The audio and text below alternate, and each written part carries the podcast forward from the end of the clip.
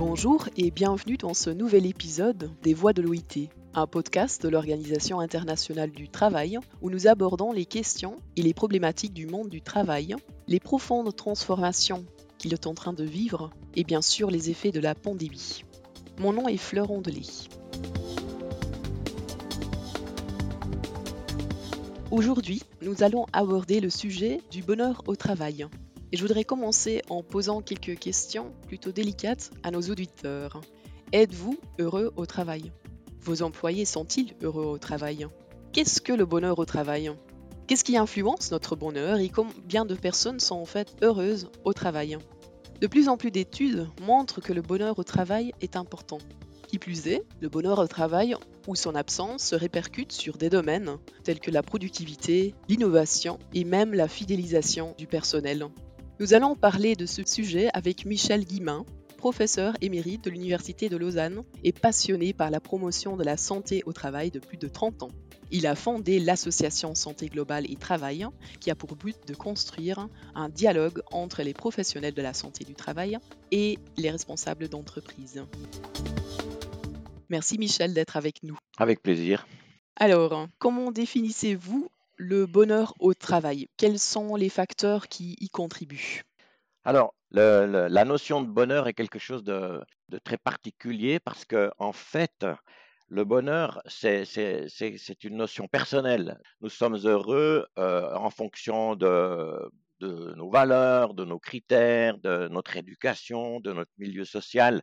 Donc, il n'y aurait pas de, définition très euh, officielle pour tout le monde du bonheur au travail. Et en fait, quand on parle du bonheur au travail, on parle du bien-être, de la satisfaction. Et c'est un, accord qui s'est fait du point de vue scientifique, en somme, c'est que quand on parle du bonheur au travail, on ne parle pas de cette notion personnelle, on, parle plutôt du bien-être. Alors effectivement, c'est aussi personnel, mais ça, n'est pas exactement l'essence du, mot bonheur qui serait un bien-être total, etc.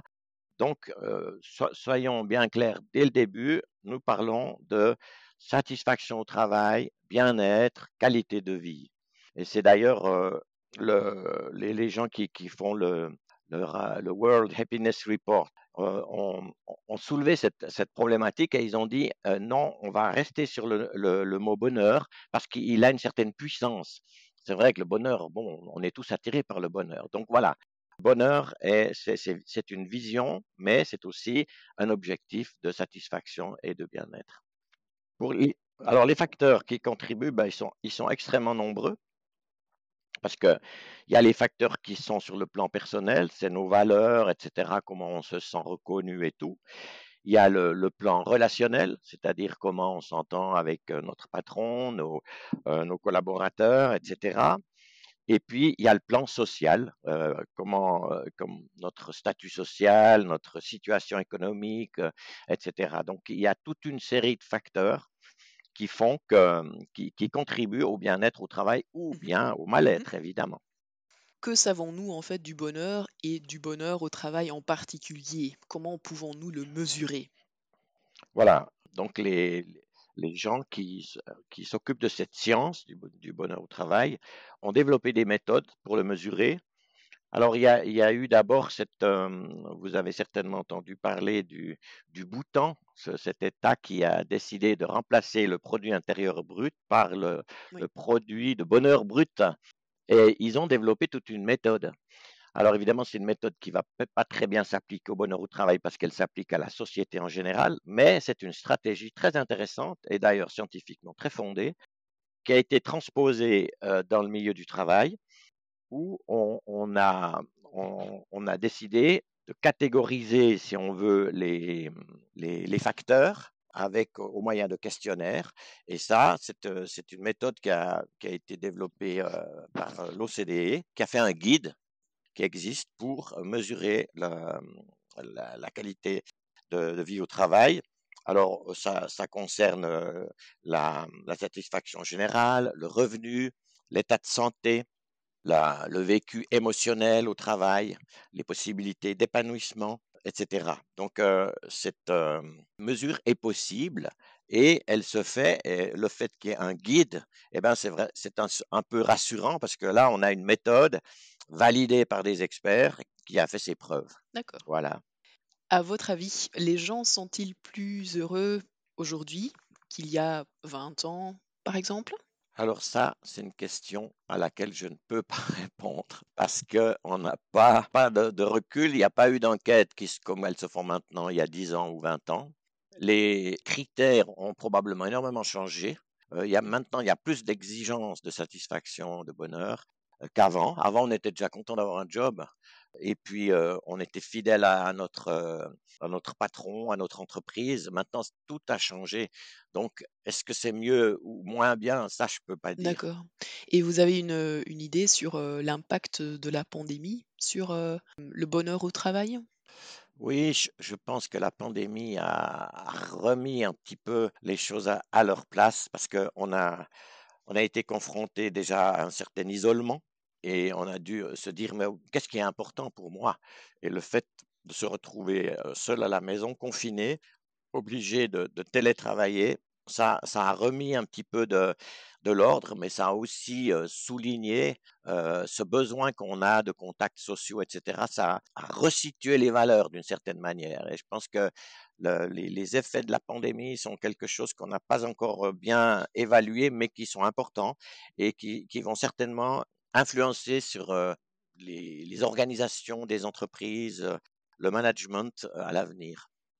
Parce que le management, il est confronté justement au fait que les gens demandent de plus en plus mmh. de, télétravail, de liberté d'organiser leur temps. Puis ça, euh, évidemment, ça peut être délicat parce qu'après, on ne sait pas si les gens travaillent ou travaillent pas. Et ça repose le problème du contrôle. Et pendant la pandémie, les gens qui étaient dans des entreprises avec, euh, avec un système de gouvernance un peu traditionnel était contrôlé. Euh, le nombre de fois où bouger la souris ou des choses comme ça, complètement débile. Mais ça, ça démotive totalement les gens. Mais euh, c'est euh, une traduction de, des méthodes obsolètes de, la gouvernance traditionnelle, hiérarchique, contrôle, reporting, euh, voilà, etc. Donc ça, ça, ça a été assez, disons, salutaire de mettre en évidence ça. Parce que plus vous contrôlez les gens, plus ils ont envie de tricher moins vous les contrôlez, moins ils ont envie de tricher. Et ça, c'est ce qui a été compris dans les nouvelles gouvernances. Les gens ont dit oui, c'est vrai, il y a des tricheurs, mais ça nous coûte beaucoup moins cher de, d'éponger un peu les frais des tricheurs que de dépenser des millions pour euh, contrôler les autres gens. Et le fait de les contrôler les démotive. Donc c'est un peu un cercle vicieux. Et ça, c'est quelque chose qui n'est pas encore euh, de, changer dans les mentalités, mais de plus en plus, les entreprises se rendent compte que le, facteur confiance est un facteur extrêmement important. Et évidemment, la confiance, confiance en, ses collaborateurs, confiance en son patron, ben ça, ça participe au, bonheur au travail. Alors, vous avez déjà abordé un peu ce sujet, mais vous pouvez continuer sur pourquoi le bonheur au travail est si important? Donc, est-ce qu'il entraîne une augmentation de productivité peut-être? Ça, c'est sûr. Euh, toutes les... Il y a pas mal d'enquêtes qui, ont mesuré ça, euh, même des gens qui ont, fait des études sur, euh, le facteur spirituel, c'est-à-dire le, les valeurs, pas la spiritualité au sens religieux du terme, mais la spiritualité au sens du bien-être de l'esprit. et ils ont montré que les entreprises qui tiennent compte de ça ont des bien meilleures performances. Et puis c'est une performance qui se traduit aussi par une fidélité des collaborateurs, par justement le fait qu'ils vont beaucoup moins tricher, ils vont être beaucoup plus euh, dévoués à leur entreprise. Donc ça, c'est une, c'est une certitude scientifique que la satisfaction, le bien-être au travail euh, augmente la, la, performance aussi économique de l'entreprise et son image de marque. Quel est, à votre avis, le lien entre la santé au travail et le bonheur au travail? Ah, je pense qu'il est très, très étroit, ce lien. Parce que le bonheur au travail, ça fait partie de la santé. La, santé, euh, on dit, hein, comme l'OMS, un bien-être total sur le plan euh, physique, mental et social. Il manque évidemment le plan spirituel, parce que ça, c'est une question politique. Mais en fait, la, santé globale, c'est ça, c'est ces quatre dimensions. Physique, euh, être bien, voilà, ne pas avoir de maladie. mental, être bien dans sa tête social, être bien dans la société avec les autres, et spirituel, moral, c'est-à-dire être en cohérence avec nos valeurs, celles qui donnent du sens à notre vie, à notre travail. Donc forcément que bonheur euh, au travail et santé sont, sont étroitement liés. Et puis chacun des, chacune des dimensions que je viens de citer pour la santé globale, elles, elles interagissent, elles interagissent entre elles. Si vous n'êtes pas bien dans votre tête, au mental, ça va peut-être se traduire sur le corps, mais ça va peut-être aussi se traduire sur votre comportement avec les autres, etc. Donc cette, euh, cette approche globale de la santé euh, inclut le bonheur au travail et est très importante dans l'approche maintenant qu'on a de, de, la santé au travail. La santé au travail, elle doit approcher la santé sous, toutes ces, sous tous ses aspects. Alors que traditionnellement, jusqu'à maintenant, elle a presque uniquement abordé l'aspect physique et mental. Merci. Alors, nous avons vu euh, ces derniers temps l'apparition de responsables de bonheur responsable du bonheur au sein des entreprises. Donc, que pensez-vous de ce concept émergent de Chief Happiness Officer? Je dois dire que je suis assez réservé sur euh, l'apparition de ces gens parce que euh, si, si, on prend le, problème du point de vue simplement avec un recul scientifique, on se dit ah oui alors Chief Happiness Officer, ça va être celui qui a étudié la science du bonheur, qui a des compétences justement dans, cette, science, dans, la, sociologie, dans la psychologie, dans, d'autres, disciplines. Mais euh, en fait, c'est pas pas du tout ça qui se passe. Ce sont des gens dont, dont la formation n'est absolument pas encore cadrée, certifiée, et à qui on donne quelques cours. D'après ce que mes renseignements, euh, il faut trois quatre semaines pour euh, avoir un certificat de Chief Happiness Officer. Et puis après, on les laisse dans la nature. Alors, si on les laisse avec euh, une certaine, un certain pouvoir de décision, ben peut-être qu'ils vont faire des choses bien. Mais souvent, c'est une étiquette, c'est-à-dire on, euh, j'ai interviewé il n'y a pas très longtemps une, une, femme qui était Chief Happiness Officer. Elle disait, mais chaque fois que je propose des idées, on me dit non, ça va pas, c'est trop cher. Donc, euh, elle était totalement frustrée, euh, ce qui est déjà pas terrible pour un Chief Happiness Officer, pour essayer de répandre le bonheur avec les autres. Et puis, euh, ça, ça, ça met le doigt sur, euh, sur un dysfonctionnement de, des sociétés qui s'équipent de, de responsables du bonheur mais qui en, en fait ne veulent qu'une image euh, de marque pour eux. Et puis euh, la satisfaction des gens, ils la traduisent par euh, simplement des, des, des, meetings, des repas ensemble, du ping-pong, des choses comme ça, et ne, ne, ne touchent absolument pas les conditions de travail. D'ailleurs, c'est des gens qui n'ont pas de compétences de santé au travail. Donc, euh, pour moi, je, je suis assez, euh, je suis assez réservé. L'idée est bonne, mais maintenant, elle est mal appliquée. Alors, quels risques pouvons-nous encourir si nous ne sommes pas heureux au travail? Alors ça, c'est clair qu'on euh, va surtout euh, toucher le, plan mental, hein, mais aussi évidemment le plan euh, moral. Euh, si on n'est pas heureux au travail, ça, disons, on le voit malheureusement beaucoup. La souffrance au travail, c'est quelque chose qui euh, malheureusement continue à augmenter. les burn-out, la dépression, euh, il y a des métiers très difficiles comme euh, les soignants, euh, les enseignants, les gens qui sont soumis aussi aux agressions des clients, les, caissières dans les grands magasins. Donc il y a, y a passablement de, jobs qui sont très difficiles et qui euh, où on n'arrive pas à maîtriser ces risques. Et là, ça se traduit justement par des dépressions. Euh, le pire, bah, c'est les suicides. Et les suicides, c'est une réalité. Euh, on, oublie souvent que, les agriculteurs sont, dans, des situations souvent dramatiques parce qu'ils sont confrontés à des grands trusts qui, vont négocier avec eux des, prix de produits euh, dérisoires qui ne leur permettent pas de vivre. Ben, il, y en a, euh, il y en a qui se suicident. C'est la traduction de la plus grande souffrance possible. On se supprime parce qu'on n'arrive plus à supporter cette souffrance. Donc la souffrance au travail et tout ce qu'elle, euh, que qui se traduit aussi sur l'hygiène mentale, la dépression, l'addiction.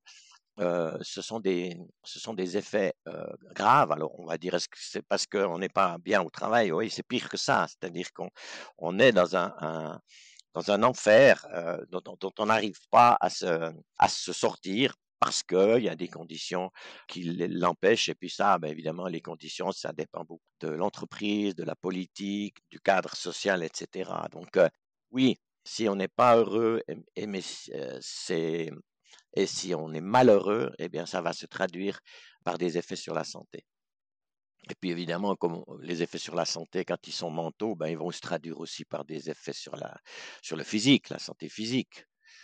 Et puis les maladies cardiovasculaires, c'est quelque chose de, très clairement mis en lien avec euh, les conditions de travail.